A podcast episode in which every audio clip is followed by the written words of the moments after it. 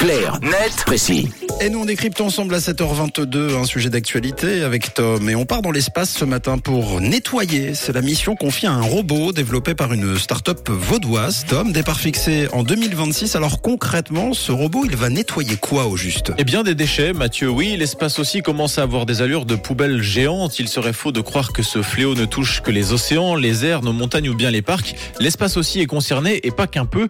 Pour avoir un aperçu de ce qui se trame au-dessus de nos têtes, l'Agence spatiale européenne estime qu'à l'heure plus de 30 000 débris spatiaux de plus de 10 cm tournent en orbite autour de la Terre. Et ça, c'est sans parler des 130 millions de déchets intraçables du fait de leur petite taille, entre 1 mm et 1 cm. Alors de quoi parle-t-on ici? Eh bien de restes de fusées, de morceaux de satellites ou encore tout simplement de satellites qui ne fonctionnent plus. Ces derniers obstruent le passage pour les fusées et satellites qui partent dans l'espace, mais ils représentent également un risque de collision avec des satellites opérationnels. C'est pourquoi le nettoyage de l'espace est aujourd'hui plus que jamais important et devient même l'une des priorités des agences Et cette première mission, alors, elle consiste en quoi? Elle va pouvoir nettoyer euh, bah, combien de débris spatiaux? Eh bien, un seul. Oui, c'est peu, mais il faut bien comprendre que cette opération est bien plus délicate qu'elle n'y paraît.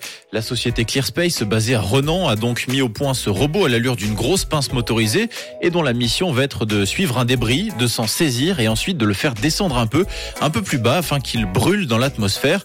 Mais là où la mission s'annonce complexe, c'est que ces débris se déplacent à 28 000 km heure. Cela demande une, donc une précision euh, absolument chirurgicale. Effectivement, et on sait qui sera euh, l'heureux élu Oui, c'est un morceau d'une ancienne fusée d'environ 110 kg qui, comme des milliers d'autres, est actuellement en orbite autour de la Terre. Et donc, pour le dégager, ClearSpace a signé ce mardi un contrat avec le fabricant de fusées français Ariane Space pour le lancement de ClearSpace One. C'est le nom de cette fameuse pince nettoyeuse. Le lancement qui sera effectué en 2026, on le disait.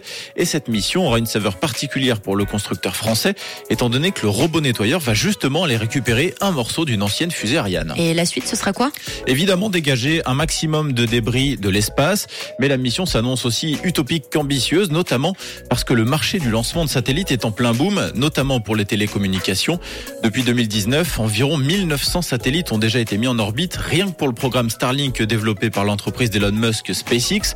Et dans les prochaines années, la firme ne prévoit pas de ralentir la cadence. Au total, d'ici 2025, 12 000 satellites pourraient être envoyés dans l'espace et 42 000 à terme selon SpaceX. Les débris risquent de se multiplier, à moins que ClearSpace n'envoie dans les prochaines années une armée de robots nettoyeurs.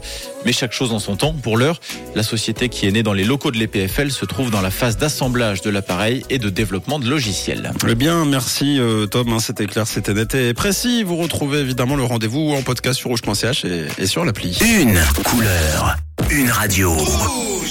Rouge.